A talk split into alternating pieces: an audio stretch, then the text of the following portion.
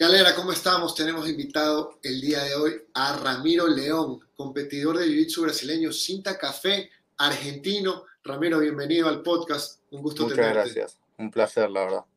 ¿Cómo estás? ¿Cómo has pasado? ¿Qué tal todo con esos entrenamientos? Bien, muy bien. Estoy entrenando bastante, teniendo tiempo ahora para manejar yo mis propios entrenamientos. Entonces, estoy mejorando los aspectos que quiero mejorar. Eso está bastante bueno. Y planeando para el año que viene. Vacancísimo. Bueno, para la gente que no te conoce, ¿qué tal, Ramiro? Si nos das una pequeña introducción, ¿cuántos años tienes? ¿De dónde eres? Eh, bueno, eres argentino, pero ¿de qué ciudad? Un poquito así, Dale. competencias Tengo- más grandes que has hecho.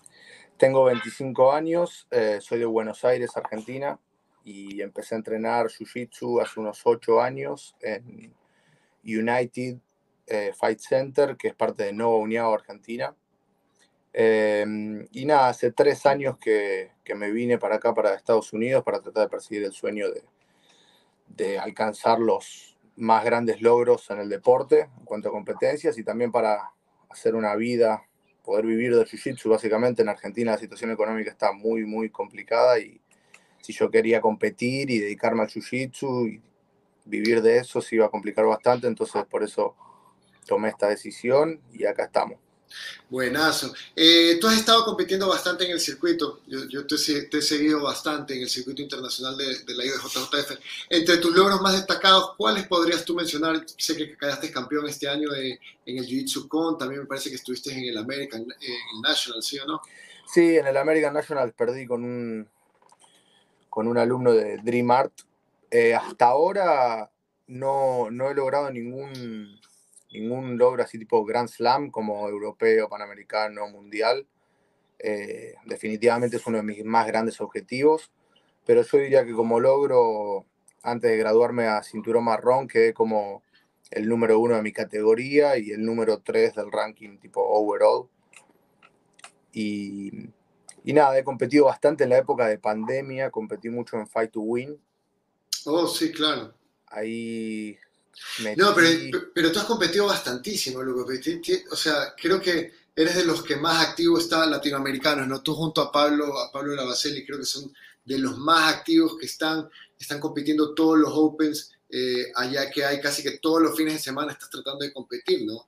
Sí, sí, ahora mm, se complicó un poco porque yo compartía, digamos, acá en la academia con un par de compañeros eh, y uno se volvió a Argentina, otro se cambió de equipo, así que ahora estoy yo solo acá y no me puedo, no puedo viajar tanto como antes. Tengo que, Ok. que ayudar acá en la academia, así que, pero nada, para el año que viene se vienen cosas interesantes. Buenazo, Ramiro. Entonces, vamos un poquito a- al pasado. ¿Qué tal si me cuentas eh, tu historia, si, si es que te acuerdas, de tu primera clase de Jiu-Jitsu? ¿Cómo llegaste al Jiu-Jitsu? ¿Por qué? ¿Ya, ya conocías? ¿Ya sabías? ¿Cómo fue que llegaste al, al arte Como, suave? como muchas personas que he conocido, llegué a través del MMA. Yo empecé entrenando en esa misma academia que te mencioné antes, MMA, simplemente por el hecho de que un amigo me había mencionado que iba a ir a probar una clase y me invitó. Y también en ese momento yo tenía 16 años ahí, porque yo entrené más o menos un año y medio, dos años MMA y otras artes marciales antes de Jiu-Jitsu. Y nada, sentía que necesitaba un poco de estructura en mi vida, un poco más de, firmeza. Estaba en esa época, viste, de salir mucho, tomar alcohol. No quería que mi vida se fuera por ese lado, entonces fui esa vez esperando encontrar a mi amigo en la clase, nunca estuvo. Y, y nada, yo me quedé, me encantó. Desde el primer día que fui, empecé a entrenar todos los días, de lunes a viernes y a veces los sábados. Y de ahí empecé a agregar también dos o tres turnos más. O sea, ya en el primer año de entrenamiento hacía dos o tres turnos por día. Wow. Y sí, iba, al- iba al colegio de mm, siete y media, tenía un recreo en el medio de mediodía, pero salía del colegio a las 4, me iba al gimnasio y volvía a las 10 de la noche, o sea, metía todos los turnos que podía. O sea, ¿cuántos años tenías ahí cuando empezaste a entrenar? Y tenía 16 cuando empecé con. MMA. Y, Ya, ya, ya. y nada, de ahí yo empecé con MMA y era mm, una disciplina por día, era como que te diga lunes grappling, martes kickboxing. Entonces estaba bueno, pero no podía terminar de aprender nada bien. Entonces, además de las clases de MMA, le empecé a agregar separado, grappling, después eh, Muay Thai, después boxeo, entonces hacía varias disciplinas a la vez, además del MMA. Y ahí, ahí fue mi primer contacto en MMA, pero empecé a hacer grappling también, que era básicamente jiu-jitsu sin kimono. Claro. Y mm, de ahí, bueno, fue pasando solo, hice un par de peleas de MMA que no me fue bien. A los 5 o 6 meses me metí ahí a pelear. Ah, de loco, ya. Sí. Y, y nada, y después solo fue pasando que fui dejando todo por, o sea, fui sacando cada vez más clases para seguir haciendo jiu-jitsu y terminé, terminé enamorado y enganchado. ¿Y en qué momento te pusiste el kimono? ¿En qué momento te, te, acuerdas de esa tu primera clase que dijiste, sabes que ya esto? Me acuerdo, me acuerdo, mirá, tengo que ojalá que en algún momento lo vea, se lo voy a compartir para que escuche el podcast, siempre me acuerdo de mi, mi primer profesor con kimono, Iván Corín. Eh, yo le pregunté así para tener una opinión, tipo, ¿qué opinas? Eh, eh, ¿Me cambio a Jiu-Jitsu con kimono o sigo haciendo grappling? Porque yo en ese momento hacía MMA y yo tenía pensado en un futuro como dedicarme al MMA. Y me diga, mira, sea lo que sea que te dediques en el futuro, vas a necesitar el Jiu-Jitsu. Y eso me quedó marcado para siempre y gracias a eso empecé a hacer Jiu-Jitsu y me acuerdo que en mi primer clase eh, finalicé a un par de compañeros que ya venían haciendo de antes y, me, quedé así como, bueno, sorprendido. Y, nada, desde ahí le empecé a meter cada vez más. ¿Y en esa academia estaba Pablo, Pablo Lavacelis? ¿Tú eres compañero de él o no? Sí, yo empecé Jiu-Jitsu, ellos entrenaban como era el tren de competición al mediodía. Yo, como te mencioné, mi, mi, primer par de años todavía yo estaba en el colegio. Claro. Entonces no podía hacer ese turno hacia la otra parte. Entonces no entrenaba mucho con Pablo, pero sí, lo veía ahí ya cuando yo empecé a competir lo veía que él ya estaba ganando. Me acuerdo, mi primer torneo que gané fue el National Pro de Argentina en cinturón blanco, que gané categoría de absoluto, y lo vi a Pablo, me acuerdo, no me lo olvido más, ganando el, pasaje para Abu Dhabi en cinturón violeta. Oh. Eso fue, fue una imagen que no se me borra nunca más, tipo, todo, todo el equipo en las gradas, contando, porque iba ganando él, no sé si por punto, por ventaja, 10, 9, así, cuando termina Pablo va llorando, a abrazarlo a todos. fue increíble. Qué loco. ¿Cómo fue tu, tu, primer contacto con la competencia del jiu digamos, con meterte a competir? Ya me dijiste que, que hacías MMA, que, te, que ya te llamaba la atención. Entonces, ¿te metiste a competir jiu como un paso más para, para tu carrera como, como artista marcial? ¿Cómo, ¿Cómo, llegaste a la idea de voy a competir de cinta blanca en un torneo? Fue una pregunta interesante. Creo que fue por, me acuerdo de la competencia, estoy pensando, fue, me parece por mi profesor siempre como que nos, nos motivó a competir, a probar, mismo que, que sea jovista, que sea lo que sea, él siempre fue como pro de competir, como que para él tipo competir era como tomar 10 clases. Entonces vino, llegó el, creo que era el, pensando creo que era el Open Argentina, y, y nada, competí sin, sin demasiada expectativa. Obvio que quería ganar, pero creo que gané dos luchas y perdí en, en la tercera. Lo, lo, bueno que me acuerdo siempre es que mi primer lucha de, todas de todas las competencias finalicé. Ah, qué bien. Eh, está en mi perfil, si vas en mi perfil de Instagram abajo de todo, eh, está el video y, y, fue bastante especial porque fue mi viejo conmigo, mi papá. Así que sí, sí, estuvo bueno. Y después de esa primera competencia, tú ya estabas decidido, ¿sabes que Ya se, fue al diablo las artes marciales mixtas, me voy a dedicar 100% al jiu o todavía estabas, bueno. No, hice, hice por un tiempo más. Es más, me acuerdo que estoy pensando, antes del National Pro este que te mencioné, eh, esa semana yo todavía estaba haciendo boxeo y, este ex profesor que te mencioné, Iván Corime, me acuerdo que me, dijo, tipo, ¿qué haces haciendo boxeo? Anda a tu casa a descansar, que vas a competir ahora el fin de semana. Así que hice un poquito más y después estoy pensando cuándo exactamente, creo que con un año de Jiu-Jitsu con kimono ahí ya dejé todo y me dediqué 100%. O sea, ya era cinta azul. Me parece que sí, Creo que sí, sí. ¿Y qué fue lo que te motivó, digamos, para decir, sabes que me voy a cambiar a esta disciplina que, que es completamente, o sea, digamos, en las artes marciales mixtas tienen el jiu-jitsu, pero el jiu-jitsu eh, al, al, mismo tiempo es diferente, ¿no? Es completamente diferente desde el approach que se tiene a una competencia de jiu-jitsu versus al de una de artes marciales mixtas. ¿Qué, qué te motivó? ¿Por qué, ¿Por qué tomaste la decisión? Sabiendo que en, MMA también hay más salida como profesional y todo eso, ¿no? Claro. Y yo creo que fue algo que, que no, lo, no lo pensé ni lo forcé, simplemente era, yo cuando hacía MMA mi, mi fuerte era ya de por sí el piso, cuando iba al piso era donde me sentía más cómodo. Entonces, creo que fue algo que se dio simplemente porque era lo que más disfrutaba, lo que más me gustaba. Y nada, tuve la suerte de tener la gente indicada, como vos mencionás, Pablo Lavacelli, Joaquín Rodríguez, que fue, como mencioné antes, Iván Corín fue mi primer profesor, después Iván le cedió las clases a su primo, Joaquín Rodríguez, y Joaquín fue con el que más tiempo estuve, al día de hoy lo considero mi, mi profesor. Y nada, también tomé muchas clases con Matías Esteves, entonces mm.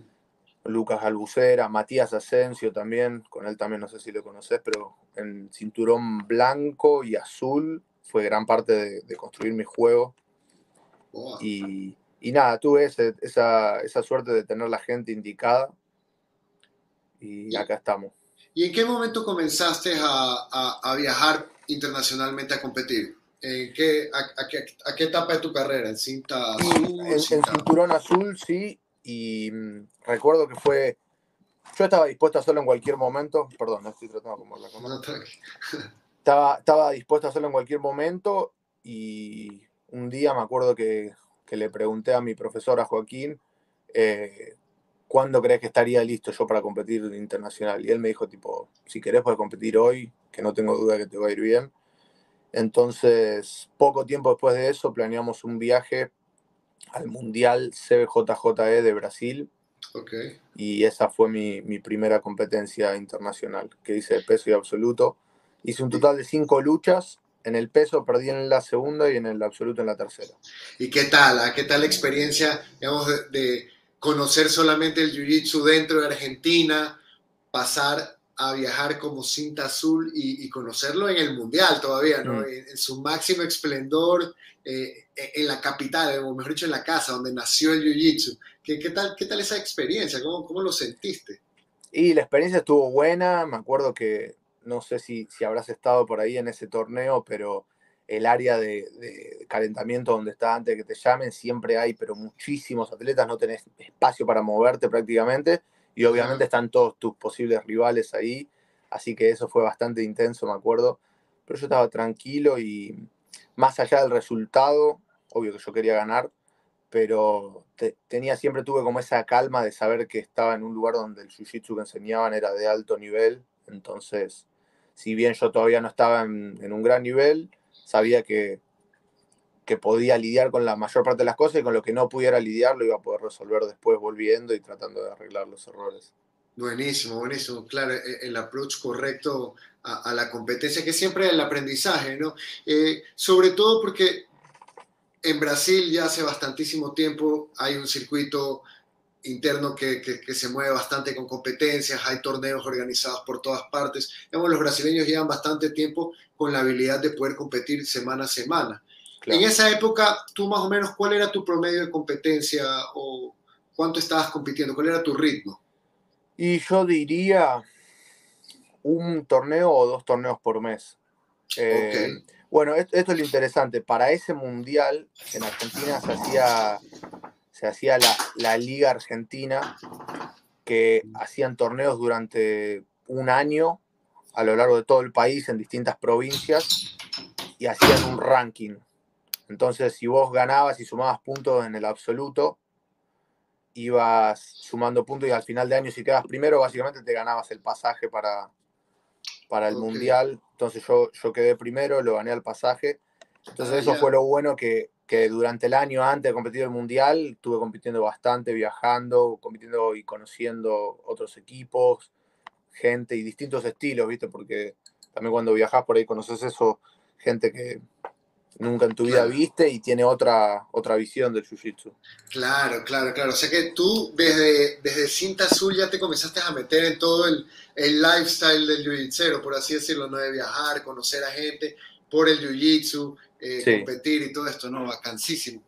Sí. Bueno, eso fue tu primer torneo CBJ, eh, CB, CBJJ, sí, correcto, ¿no? Sí. Eh, en Brasil, que obviamente por tema logístico, cercanía, a, la gente en Argentina le queda un poquito más cerca y más fácil llegar allá.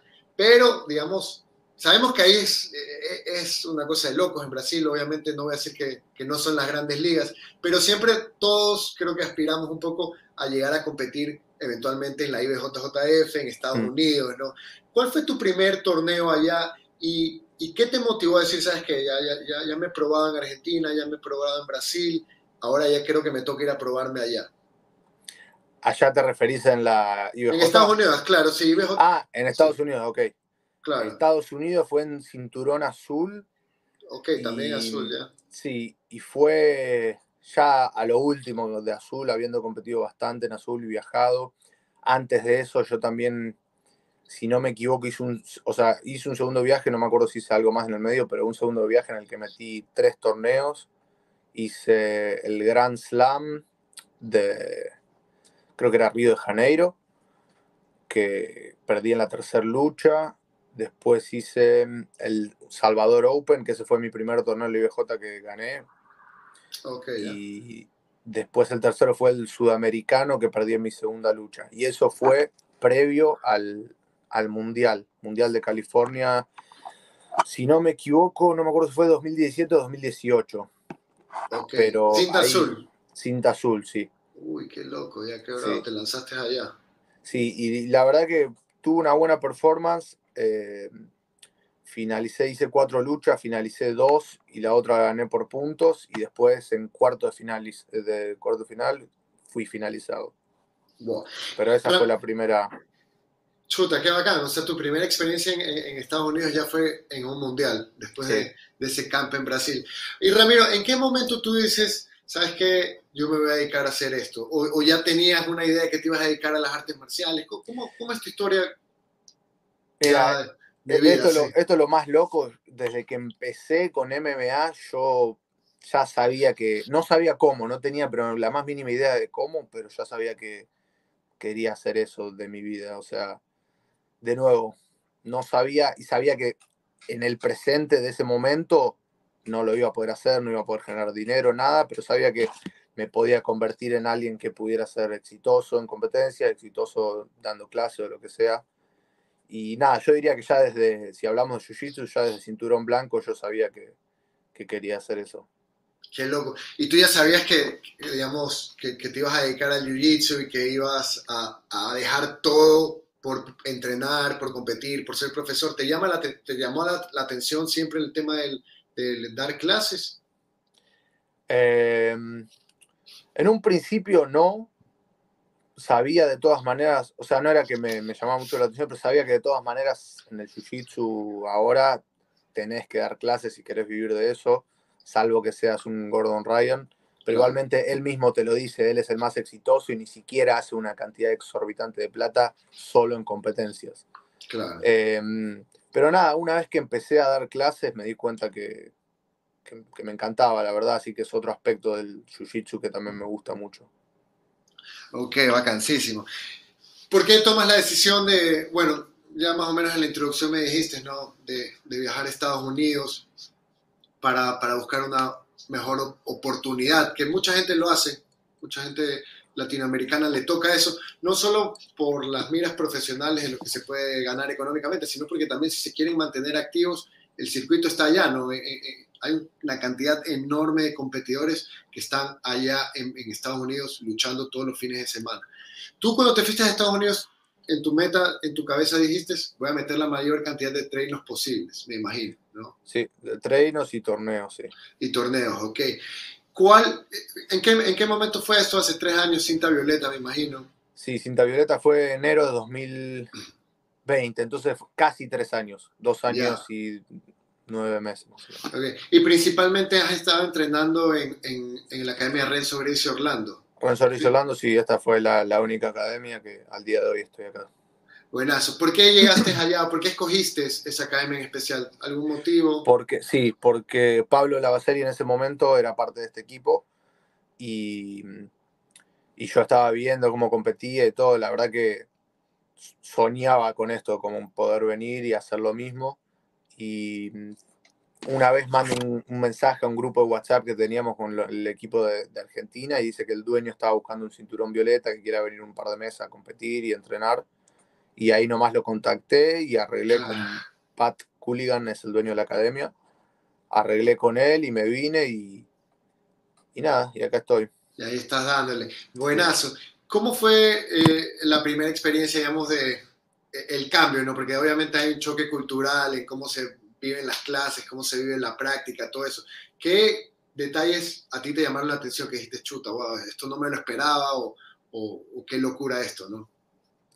Y me gustó cuando llegué, la academia no es muy grande, pero me gustó cómo estaba armada y distribuida.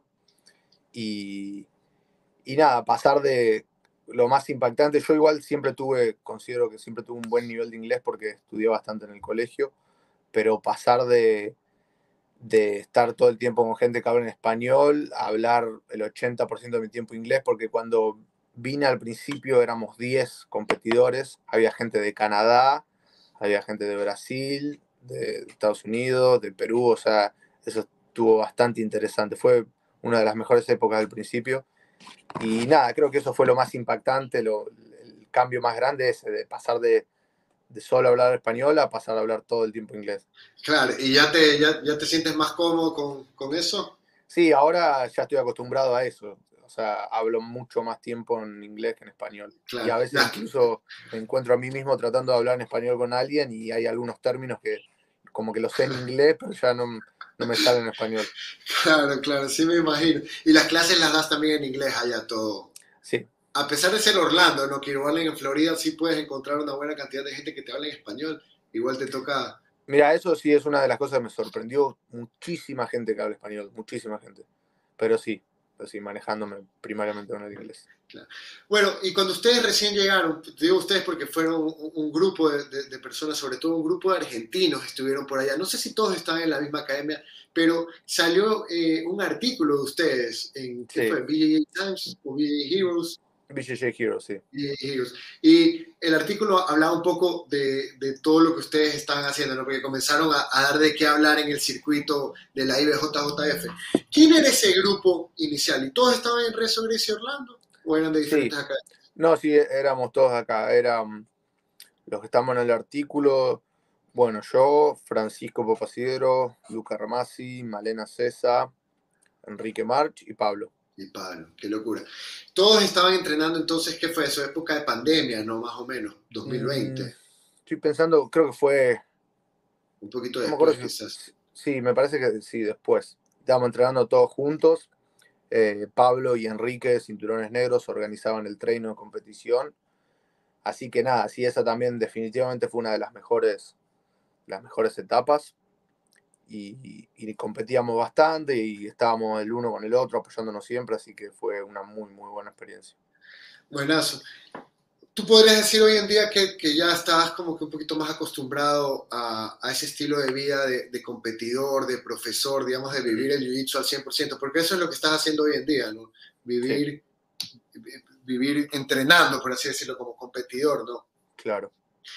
¿Qué sientes tú que le falta al, competidor latinoamericano localmente, ¿no? en, sus academias, hablando específicamente por Argentina, versus lo que tiene el competidor eh, estadounidense, el, americano.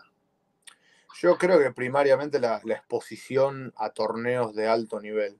Eh, si hablo por Argentina, talento hay un montón, hay un montón de chicos, de personas que nadie conoce, que son muy talentosas y si vos las pusieras, las exponieras acá un tiempo, seguro en poco tiempo la estarían rompiendo, pero yo creo que eso es la, cosa que más falta, exposición, que tengan exposición frecuente a torneos de alto nivel. Ok, pero eh, eso, ¿cómo crees tú que se lo podría lograr? Porque digamos, es complicado, porque por más que armes torneos todas las semanas, eh, es complicado, porque no te vas a encontrar a un Bushella ni a un... Claro, no. Bueno, cuando ya se dejó de hacer hace mucho tiempo, pero cuando estaba la, liga de, Emiratos Árabes, allá del National Pro y eso que daban los pasajes, tenías un montón de atletas de afuera que venían.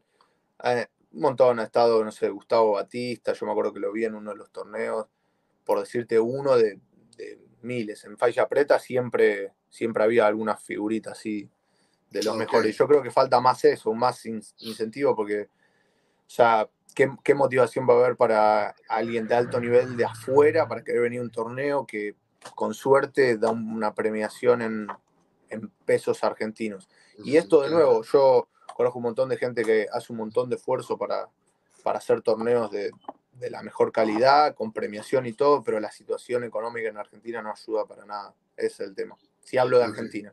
Claro, no, sí, y me, imagino que a nivel latinoamericano en general, el jiu-jitsu todavía no es un deporte tan eh, masivo, ¿no? Entonces es mm. complicado para los organizadores también buscar auspiciantes, porque los auspiciantes quieren exposición y todo eso, ¿no? Claro. igual en Estados Unidos, ¿no? en, Estados Unidos, mira que no, no hay muchos torneos tampoco que, que paguen. Como tú dices, es difícil vivir como competidor solamente, como deportista. ¿no? ¿Cuál crees tú que es el paso correcto para una persona que quiere eh, vivir del jiu-jitsu como, competidor, digamos, principalmente? Porque también como profesor, si no eres cinta negra, es un poco más complicado, tienes que igual hacer, labrarte un paso para poder llegar a ser profesor, ¿no? sobre todo en Estados Unidos. ¿Cuál crees tú que serían los pasos para una persona que está en cinta azul, cinta violeta y que dice, sabes qué, me quiero dedicar a hacer jiu-jitsu, quiero llegar a ser campeón mundial? Y yo creo que obviamente que se puede y hay mucha gente que es prueba de eso, que se puede, por ejemplo, ser campeón mundial sin irte de tu país y hacerlo desde ahí. Yo creo que eso lo va a dificultar mucho. Entonces, si vos me preguntás a mí, yo creo que una de las cosas sería estar dispuesto a hacer sacrificios como irte lejos de tu familia, de tus amigos, para, sea lo que sea, viajar y competir o irte a entrenar, por ejemplo, como Pablo ahora en Arto Jiu-Jitsu, entrenar con los mejores del mundo. Pero como competidor, o sea, va a haber una inversión muy grande al principio, sobre todo, de nuevo, si no podés dar clases. Yo tuve el, la suerte de contar con mis dos padres que me ayudaron mucho y si bien les costó bastante aceptar la idea de que yo no, quería estudiar, no quería hacer otra cosa, me ayudaron un montón y si no fuera por ellos, yo creo que quizás no estaría acá donde estoy, estaría tratando de hacerlo con Jiu-Jitsu, pero me hubiese costado muchísimo más. Y yo, soy muy agradecido con ellos dos porque apostaron en mí y me ayudaron con muchísimos torneos y viajes y gracias a eso es que yo estoy acá, pero, pero nada, básicamente como competidor, si no tenés apoyo de tus padres y querés hacer eso, vas a tener que tener, poder, o si no puedes dar clases, vas a tener que tener un trabajo secundario que te permita juntar esa plata y viajar. Eh, ¿Y la viabilidad de sponsors, qué tan, qué tan, qué tan real lo crees? ¿O, qué, tan, qué tan factible es? Yo creo que depende mucho del lugar, depende de contactos, en mi experiencia, yo no, no, conozco mucha gente que, o sea, salvo que sea muy exitosa, como ponerle Pablo, campeón World Pro.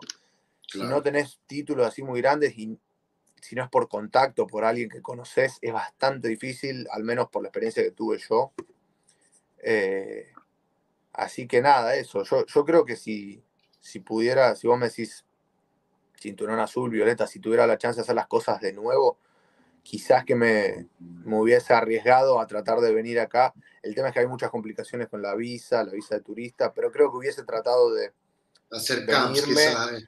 Sí, y, tratar de formar parte de uno de los mejores equipos ya de entrada.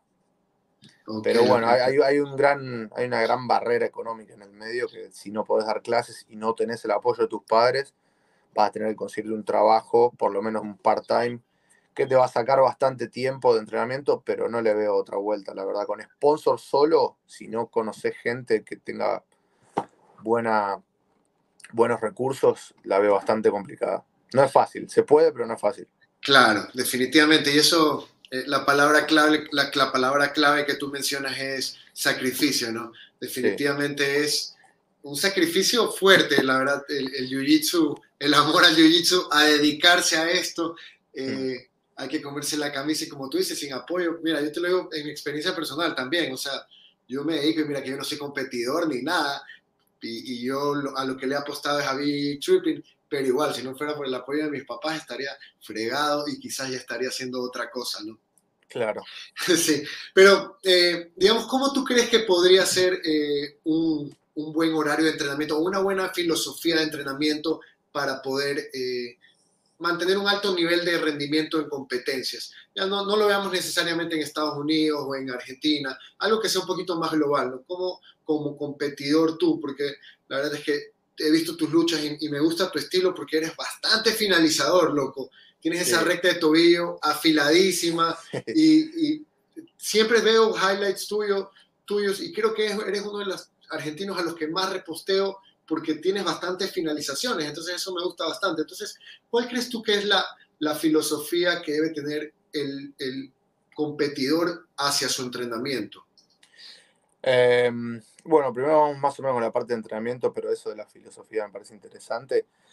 Yo creo que hoy en día depende de tu tiempo, pero si, si tenés tiempo no alcanza con, si vos querés competir alto nivel o no alto nivel, podés hacerlo con un entrenamiento por día, pero idealmente yo haría por lo menos dos treinos por día. Okay. Para mí en tu entrenamiento tiene que haber, bueno, la parte de drills, donde simplemente repetís sin resistencia o con poca resistencia tus técnicas.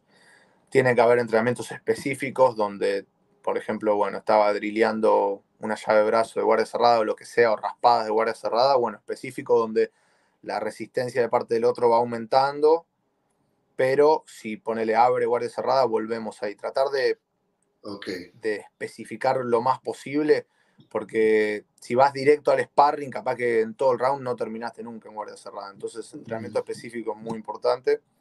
Y después, como tercer parte, el sparring, tratar de trasladar eso que vos estabas drilleando y que intentaste hacer en el específico al sparring. Eso como, como jiu-jitsu, después hay gente que no lo hace, pero para mí hoy en día es muy, muy importante hacer eh, strength and conditioning. Ok, preparación, física. claro. Para prevenir lesiones, para ponerte más fuerte. Yo creo que, mira, hasta el día de hoy, de nuevo, con nueve años de entrenamiento de artes marciales, nunca tuve una lesión así muy seria. Lo mayor que tuve fue mm, algunas distensiones de ligamentos en la rodilla que me, me dejaron afuera, ni siquiera afuera completamente, pero sin poder luchar por dos semanas. Y la peor que tuve fue una bursitis, pues tuve bursitis dos veces en las rodillas, la segunda vez no pude, casi que no podía caminar, eso me dejó afuera un mes. Pero yo creo que gracias a la preparación física no he tenido lesiones graves, así que eso creo que tiene que ser parte fundamental. Ahorita déjame te, pregunto, ya que mencionas la preparación física. Eh, ¿Tu approach a la preparación física es general, digamos, voy y lo hago como un bodybuilder, o hago, haces CrossFit, o buscas un tipo de preparación física específico para el jiu-jitsu, como ejercicios funcionales para tu arte marcial? ¿no? Bueno, yo he probado varias cosas, he probado el estilo bodybuilding, he probado CrossFit. El que más me gustó y el que más resultado, por así decirlo, me dio fue entrenamiento de fuerza.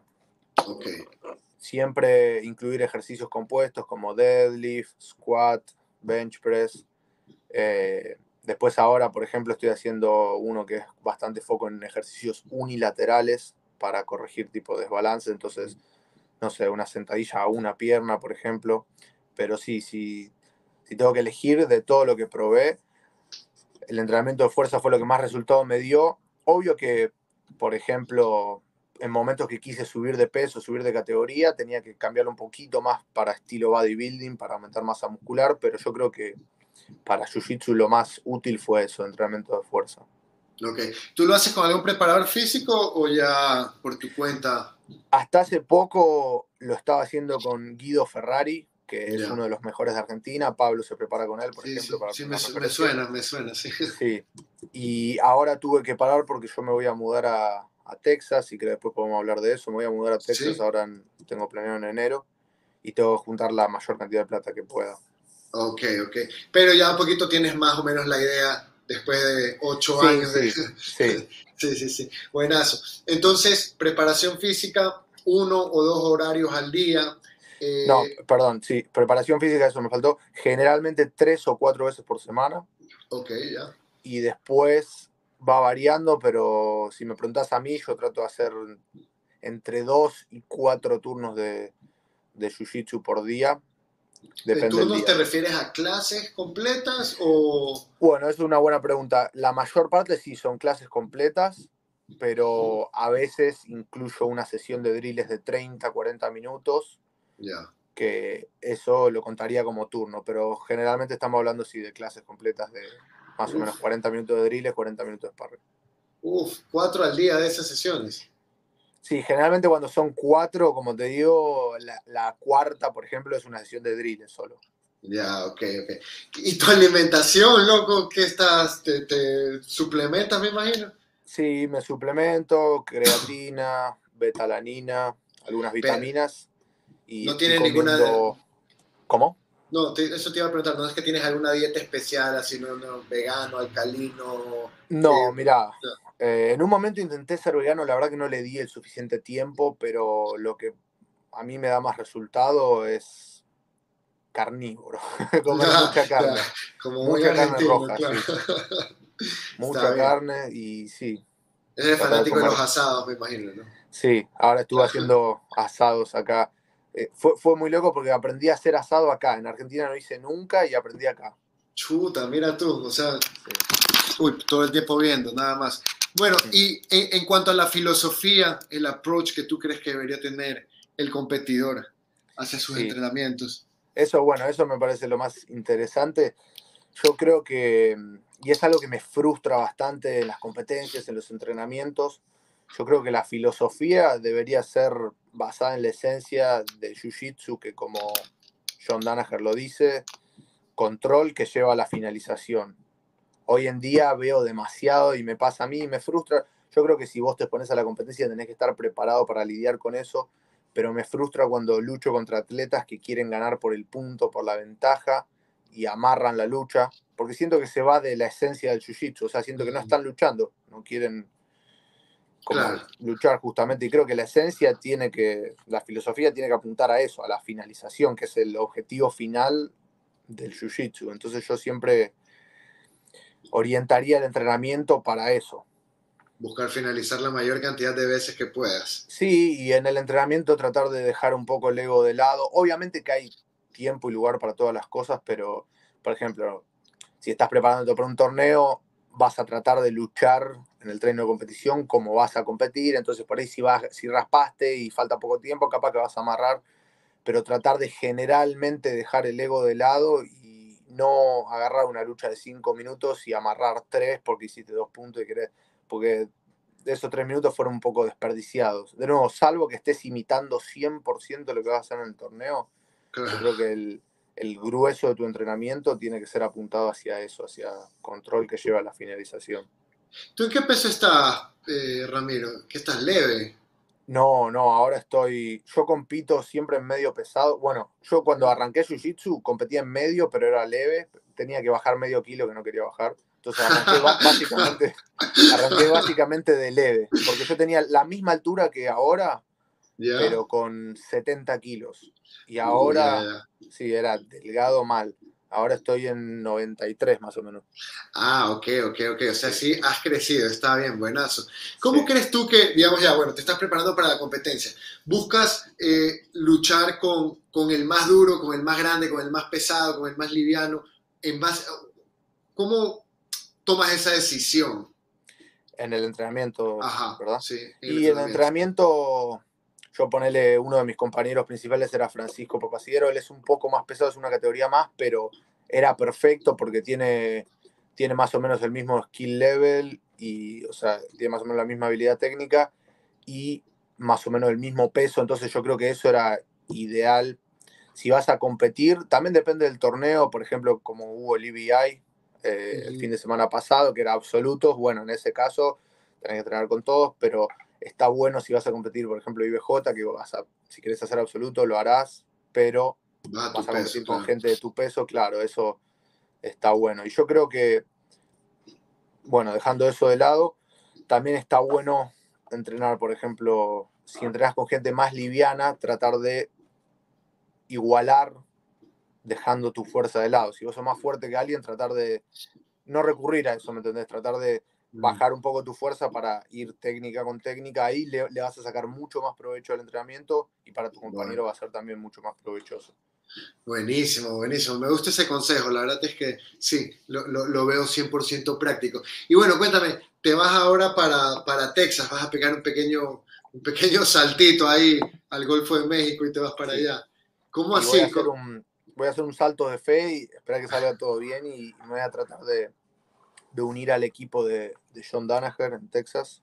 Buenísimo. En Austin. Sí, yo mm, hace como cuatro años que empecé a, a, mirar sus instruccionales y los de Gordon y siento que bastante de esta filosofía que hablábamos del control que lleva a las finalizaciones, gracias a él, yo aprendí un montón, un montón, un montón con, con sus instruccionales y en mi opinión, hoy en día es el mejor coach del mundo. O sea, he, he, viajado, he probado. Obvio que tenés lugares muy buenos. Por ejemplo, si vos me decís, si yo me quisiera dedicar al, al kimono, obviamente me iría a un lugar como Art of Jiu-Jitsu.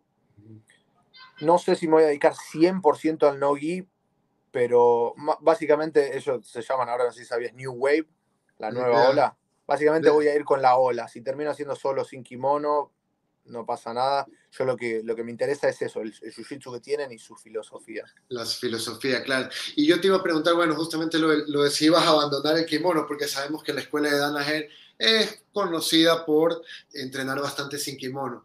Me dices ya que vas a ir con la ola, vas a ver sí. qué ocurre. Bueno, honestamente me gustaría, porque fue lo que hice yo, el 90% de mi entrenamiento total fue con kimono. Obviamente me gustaría seguir haciendo con kimono también, yo soy consciente de que Meregali, que está entrenando allá, él quiere seguir compitiendo con kimono, así que muy probablemente hayan algunos entrenamientos. Claro. Eh, y, y bueno, además, el mismo Danaher, me imagino que todavía debe dar por ahí alguna que otra clase con kimono, ¿no? Mira, yo fui hace poco y mm, justo tuve la mala suerte que Meregali, antes de, del Mundial de kimono, eh, estaba entrenando con John. John, el entrenamiento de la mañana de competición, en vez de no-gi, lo hacía de kimono. Oh. En, ese, en ese momento no pude ir, pero yo pero creo claro. que si algún torneo así, sí se va a hacer. Buenísimo, buenísimo. Eh, entonces, Texas a, fin, a, comienzos del 2023 sería tu, sí, tu, ese tu es mi, mi, objetivo, sí. Buenísimo. Dedicarte, me, me imagino que tú ves que, que el, el jiu-jitsu está yendo y apuntando más hacia las competencias profesionales sin kimono y por allá un poquito es lo que te, lo que te motiva a ir hacia allá y abandonar el tema del gi, ¿no? Sí, como te dije, no, no sé si pienso en abandonarlo porque también siento como que no logré ningún, como hablamos más temprano, ningún título grande. Me gustaría ganar algún título mundial en cinturón negro, eh, pero siento mucho eso, que en el kimono hay una tendencia más a esa situación de como del stalling y de amarrar las luchas y sin kimono obviamente cae de lo mismo, ves las mismas cosas, pero siento que es un poco más difícil y es, y es más como apuntado hacia la acción. Puedo estar equivocado, pero esa es la sensación que, que he tenido últimamente. Claro, claro, no, sí, tiene, tiene sentido. Eh, ¿Cómo te ves de aquí en unos, digamos, 5 años y luego unos 10 años? ¿Qué crees que, que va a ser de, de, Ramiro y el Jiu-Jitsu en tu vida? Y bueno, yo la, la, apuesta que estoy haciendo ahora de mudarme allá obviamente que me termine yendo bien o no en competencias, el, conocimiento que voy a adquirir va a estar para siempre conmigo y me va a servir para muchas otras cosas, pero principalmente es para alcanzar mi nivel máximo y ser exitoso y tratar de ganar los mejores títulos, los más altos títulos del deporte. Entonces, de acá a cinco años, yo creo que me gustaría ya haber cumplido algunos de mis objetivos en cuanto a competencias y ya estar yo de acá a cinco años no creo, la verdad, no lo sé, la verdad, que tenga mi academia o no, pero sin duda de acá a 10 años voy a tener mi academia, no sé dónde, probablemente en Estados Unidos, no sé en qué parte, pero... pero Argentina quiero... de vuelta no es, no es opción. Y mira, salvo que mejore mucho la situación, pero... Okay. Pero no, o sea, sé, sé, que en algún momento voy a tener mi academia y nada, ahora tengo 25 años, no, no quiero pasar a, ese, a esa etapa ahora sin haber claro. intentado. De nuevo, si hago todo este sacrificio y nunca me va bien como quise en competencias, yo voy a estar en paz conmigo mismo porque sé que lo intenté. ¿Entendés? Lo que no quería es quedarme con esa duda. El día de mañana tener 40 años y decir, podría haber hecho esto. Entonces vamos claro. a intentar, si sale, sale, si no, ese conocimiento y todo lo que adquirí de experiencia en el momento se quedará conmigo y me servirá para ayudar a futuros atletas. Buenísimo, Ramiro. Eso Me, gusta que tengas ese approach porque es como, como el dicho ese, ¿no? Es preferible eh, arrepentirse de, por haberlo hecho que arrepentirse de no haberlo hecho, ¿no? Totalmente. ¿Qué, qué, qué mayores son, ¿Cuáles son las mayores lecciones que te ha dejado a ti el Jiu-Jitsu hasta hoy en tus 25 años, después de 8 años, casi 9 de práctica? ¿Lecciones así trasladables a la vida? Lecciones en general, lo que tú digas, esto aprendí y con esto crecí. Y yo creo que una de las cosas que me ayudó bastante es ser perseverante, paciente, tener constancia. Eh, como te dije, yo en el momento que arranqué eh, necesitaba un poco de estructura en mi vida. Estaba en ese momento de adolescencia que tendés a, no sé, a alcohol, drogas y definitivamente no quería eso de mi vida. Entonces yo valoro mucho eso del Jiu-Jitsu, me dio disciplina y estructura. Y, nada, también valoro mucho que me, ayudó a ser bastante más, tener más confianza y más autoestima. Eso me, ayudó mucho a, presentarme como una persona firme en vez de estar así, viste. Claro, todo asustadito, sí. Claro. sí, te, te, creo, me pasa algo muy parecido. ¿Y qué es lo más bonito que te ha dado el jiu bueno, sin duda los amigos, los viajes, la gente que conocí a lo largo y las distintas culturas es algo que va a estar conmigo para siempre, pero sí, definitivamente eso, la gente.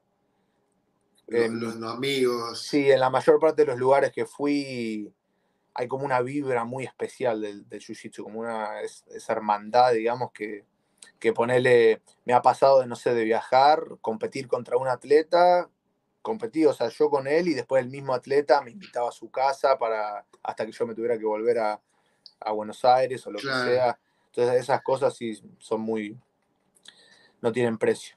Sí, la verdad es que sí. Bueno, Ramiro, no te quiero quitar mucho más tiempo porque sé que obviamente tienes cosas que hacer, tienes tus responsabilidades en tu, en tu agenda como competidor. Así que para terminar un poquito, eh, antes de agradecerte, quería que le digas a la gente algún consejo, a la gente que quiere competir, a la gente que, está ahí dándole, man, y que a veces se frustran porque no les salió bien el, torneo, porque quedaron mm. segundos, porque se eliminaron. ¿Cuál es tu consejo? Bueno, primero que estén dispuestos a, fallar muchas veces. Yo capaz que, no sé, vos ves mi, mi, perfil, no sé por lo que la gente seguía, pero ves que gano torneos o que esto el otro pero son muchísimas veces más las que fallé y perdí que las que gané. Entonces, sean pacientes, que de nuevo vas a fallar más de lo que vas a ganar, pero tenés que simplemente seguir intentándolo. Y en cuanto a un consejo más específico para el Jiu-Jitsu, que estudien, que estudien mucho. Hoy en día es de fácil acceso. Si bien, por ejemplo, lo que hablábamos, los instruccionales son caros, son muy caros, siempre está la, la posibilidad como como hago con mis amigos, de juntar plata entre varios y, comprarlos, pero que estudien, que estudien y que traten de, mirar a los, a los mejores y no simplemente imitarlos, sino tratar de aprender algo de ellos y aportar después lo que es propio de uno, ¿no? Pero básicamente eso, que estén listos para fallar, que sepan que van a fallar, no importa cuán ganadores piensen que sean, van a fallar, van a fallar, y van a fallar de maneras humillantes. A mí me ha pasado una anécdota que fuimos a Villa Gesell. Villa Gesell es a unos 300 kilómetros de, Buenos Aires, que es en la costa, en la playa, que había un torneo y yo estaba muy emocionado, era cinta, azul en ese momento, porque estaba como muy orgulloso de, mis profesores, de mi equipo, sabía de su nivel. Entonces yo estaba así medio como agrandado y, y hablaba con un amigo y decía, no, quédate tranquilo, porque él estaba nervioso. Eh, que les vamos a dar una, lección de Jiu-Jitsu. Así venía yo. Y en, mi primer lucha estoy pasando la guardia a, mi oponente y me empieza a enroscar una gola alrededor del cuello, lo monto y me, encaja el ahorque y me desmayé arriba de él en montada. en mi primer lucha. Así que nada, eso me fue una experiencia bastante, me hizo bastante humilde pero nada, que nada, que estén dispuestos a eso, a, fallar y seguir intentándolo y tratar de no tomarse las fallas como una, como una falla, sino como una posibilidad para aprender y mejorar. Buenísimo. Y tu recta, la recta de tobillo, antes de que me olvide, ¿Siempre ha sido leg locker o...? Mm, ok. Eh, no, la verdad que no. Estoy pensando... Empecé a atacar esa recta de tobillo después de estudiar bien el instruccional de Mikey Musumesi. Okay, no, no el más nuevo, sino el primero que tuvo sobre la botiña. Y, tuve bastante, bastante éxito con eso. Eh, y nada, y ahora que estoy empezando a hacer más NOI, me doy cuenta, esto es interesante, así como en la vida, como en Jiu-Jitsu, todavía me estoy conociendo a mí mismo, me doy cuenta que tengo como un, como que me gustan ir por las piernas, entonces, como, como, en, como en el Jiu-Jitsu con kimono, yo ya tenía esa costumbre de meterme por abajo a, la X y empezar a atacar la, la recta, ahora en el kimono lo mismo, meto las piernas y bueno, empiezo a atacar más heel hooks. Pero nada, eso sí te voy a decir gracias a, a qué, fue a eso, a estudiar el instruccional.